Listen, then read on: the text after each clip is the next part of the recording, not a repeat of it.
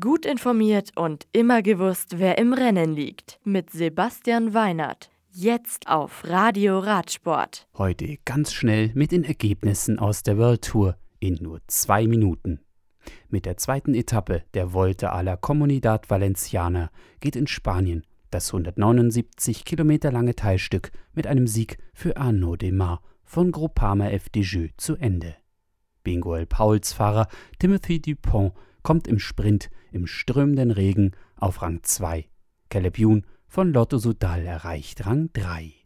In der Gesamtwertung führt weiter Miles Godson mit einer halben Minute. Und am Freitag folgt die nächste bergige Etappe mit 165 Kilometern. Mit einer kleinen Bergankunft in Alto della Reina. Während in der Türkei die 56. Türkei-Rundfahrt mit einer bergigen 130 Kilometer langen Etappe mit Ziel in Marmaris am Freitag auf die Fahrer wartet. Zuvor geht der Sieg auf Etappe Nummer 5 am Donnerstag bei der Bergankunft in El Mali an Delco-Fahrer Manuel José Díaz. Der Spanier setzt sich gegen Jalvin von Alpecin Phoenix und Androni Giocattoli Sidamek-Profi Eduardo Sepulveda durch.